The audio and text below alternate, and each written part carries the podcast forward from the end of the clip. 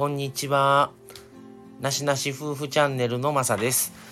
いつもなしなし夫婦チャンネルをご視聴いただきましてありがとうございます。えー、今日はですね、えー、以前、えー、生配信でも、えした話題になるんですけど、車特集というか、まあ、車についてなんですけど、え車の何を話すかというと、え今我が家はホンダのフィットに乗ってるんですが、どうしてその車を今の乗ってるね車を乗り換えようかなと思ったかの理由を話そうかと思ってます。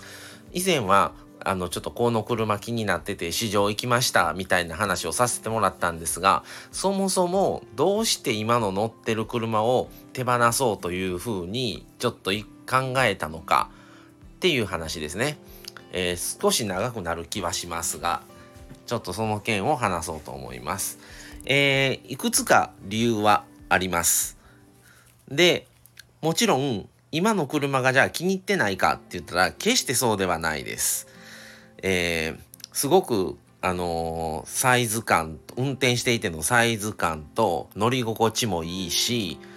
もう今まで何台かね、乗ってきたんですけど、今までの中で一番よく乗ってます。で、まあ、過去配信でも、あの、流してるんですけども、えー、去年は、まあ、新婚旅行で大分にも行き、それで今年は、えー、福岡にも行きました。で、今の車が今年の9月車検で丸5年になるんですけど、えー、まあ、住まいはね、まあもう公表してますから言ってますけど、あの、兵庫県の神戸に、住んでて、神戸から福岡もそれで行きましたし、えー、大分にも車で行きました。で、2年前、3年前かな？では、広島にも行きました。で、まあ、他は言えば、和歌山は数回行ってます。とか、まあ、近畿はまあ、もちろん全制覇してるんですけど、って感じで、あの、結構な距離を乗っててですね、2017年の、えー、9月に購入して納車されたんですけども、えー、今ですでにもう8万3000キロ超えてます。で、まあ走行距離はあまり僕は気にしないので全然いいんですけど、じゃあなんで売ろうかと思った理由がありまして、まず、あのー、そのうちの一つが一番大きいのは、部品交換がこれからいろいろ増えますよっていう、まあこれは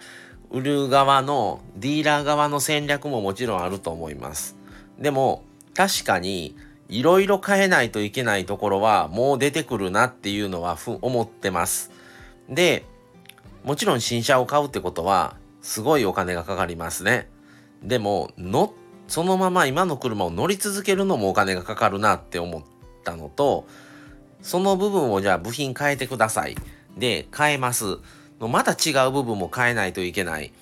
やっぱりもう今の車で、まあ自分の車は、あの、長くこう、故障なく使いたくって、もう新車で購入時からずっと定期点検とか、いろんな交換に関しては全部ディーラーでやってるので、正直ね、あのー、街にあるいろんなカーショップよりはお金がかかってます。その代わり故障なく会長には今は動いてくれてます。ただやっぱりそこでお金をかけるから持ってる部分はあると思うんですけど、いろんな部分での部品交換はもうこれからは絶対必要にはなってきますよっていうのは言われました。でもそれも間違いじゃなくてその通りだろうなとも思ってます。っていうのが一つ。それと今半導体不足、それから社会全体、世界中の戦争とかコロナのロック、ノックダウンとか工場閉鎖っていうことで新車で購入した時の納車がかなり遅れてます。昔だったら2ヶ月とかで来てた2ヶ月もかからない場合もあったんですけどで来てたのが半年以上なんなら見て1年とかすごい待たされることがもう当たり前のようになってきてるんですね今。それでじゃあなんでかっていうと、新車をそんだけじゃあ購入して実際に納車されるまで半年とか1年待てないっていう方が多くて、中古車が売れてるっていうことをすごい聞きます。で、中古車だったら現物があるので、もう手続きさえ終われば届くんですよね。っていうので、半年も待てないっていう方は中古車を買われる人が増えてきてるということで、必然的に中古車の価格が値上がってます。っていうことは、中古車の価格が値上がってますし、中古車っていくらぐらいしてんのかな？中古車の新しい目の中古車だったらどうかなっていうので、ちょっとね、あの、それも調べたりしてたんですけど、この額だったら新車と値段変わらないんじゃないと。中古だったら値引きないけど、中、新車で買えばオプションで無料で付けてくれたりとか、まあそういうサービスがあったりとかはしてもらいやすいっていうことを踏まえると、中古ってすごい上がってるなっていうのは実際に思います。っていうことは、下取り価格も値上がってるっていう話を聞いて、で、担当のディーラーさんに聞くと、同じ車で、同じ車なんですけども、1年前の下取り価格より1年後の今の方が下取り価格が高いって言われたんですよ。ちょっとそれは衝撃でしたね。全く同じ車を査定しても、1年後の方が古くなってるのに、走行距離も増えてるのに、1年後の今の方が下取り価格が高いっていうのは、ちょっと正直びっくりしました。っていうのも聞くと、売るなら今ですよとは言われたんですね。まあまあ、それは、それとしてはそうなんですね、いう感じで流してたんですけど、それよりもどっちかといえば、これからやっぱ8万キロ以上、こんだけのペースで乗ってたらそんなに期間もいらず9万超えると思うんですよね走行距離が。っていうことを考えると本当に部品交換は相当増えていくだろうな今後っていうのは本当に思ってます。で9月車検はもう車買う買わない問わずもう最初から2回目の5年丸5年の車検は通そうと思ってるので別にあれなんですけども最低限の部品を交換しないと車検が通らない可能性も出てきます。ってなったらもうそれは変えないとしょうがないですから交換することになるんですけどっていうのが1個変えるとまた別の箇所また別の箇所っていう風に増えてくるとじゃあ5年もう5年以上なって9万キロぐらい乗っと車に新しい部品を変えてもまた別の部分でお金をかけないといけなくなってくるっていうのはどうかなっていうのも一つあります。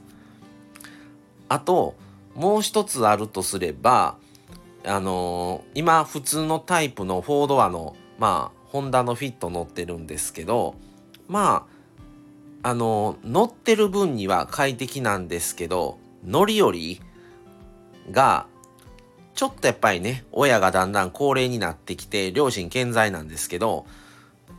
ちょっとやっぱり乗り降りがしにくくなってきてるような気はしてるのと、すごいね、やっぱり乗る時はまだマシなんですけど、降りる時のやっぱり負担は、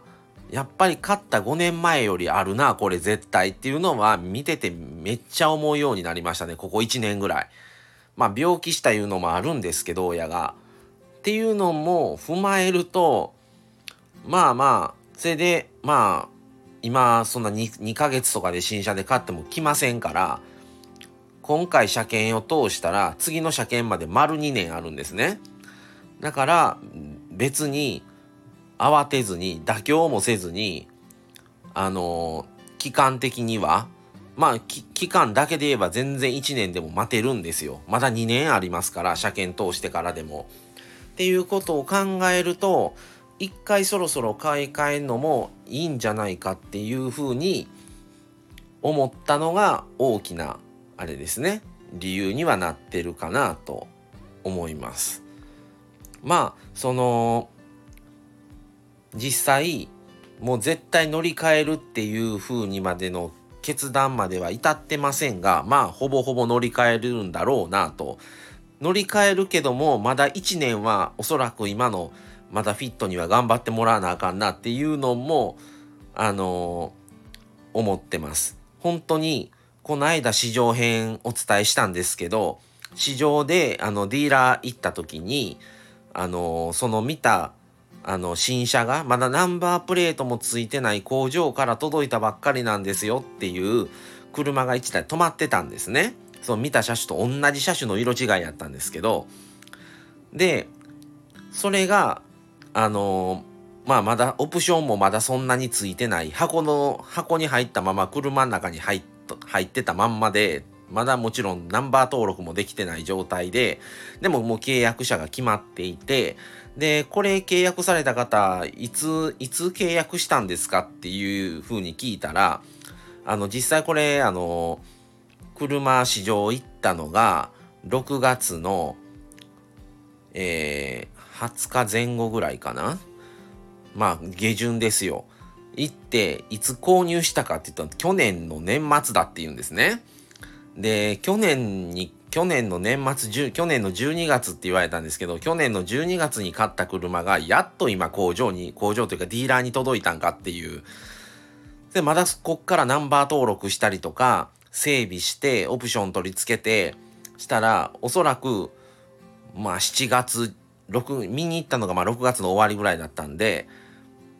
7月にと7月中に行けんのかなどうなんだろう。7月まあ下旬ぐらいかなっていう。感じだったので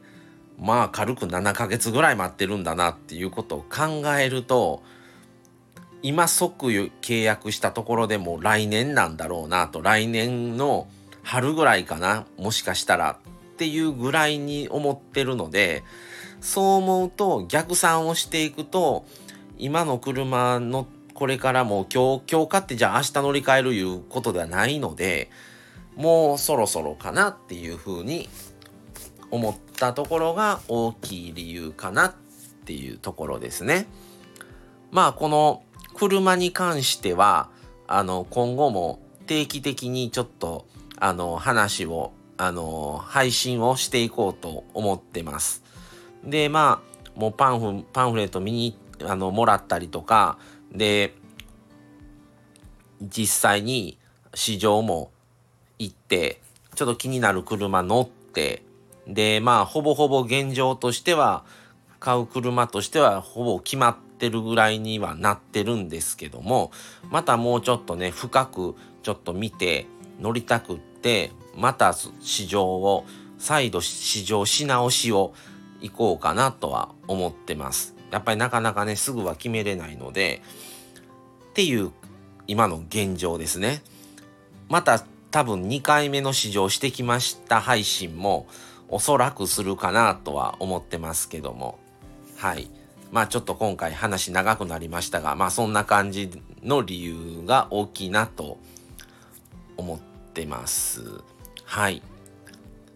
じゃあ今日は今回このはんこんな感じで終わろうかなと思います。えー、なしなし夫婦チャンネルでは、えー、このように、えー、それぞれ、えー、夫婦なんですけども、それぞれ別配信したり、夫婦で一緒に配信したりとか、コラボとかもやってます。コメント、えー、またいいねなど、あの、いただけると嬉しいです。それでは、今回はこの辺で終わりにしようと思います。また次回をお楽しみに。それでは、これで失礼します。さようなら。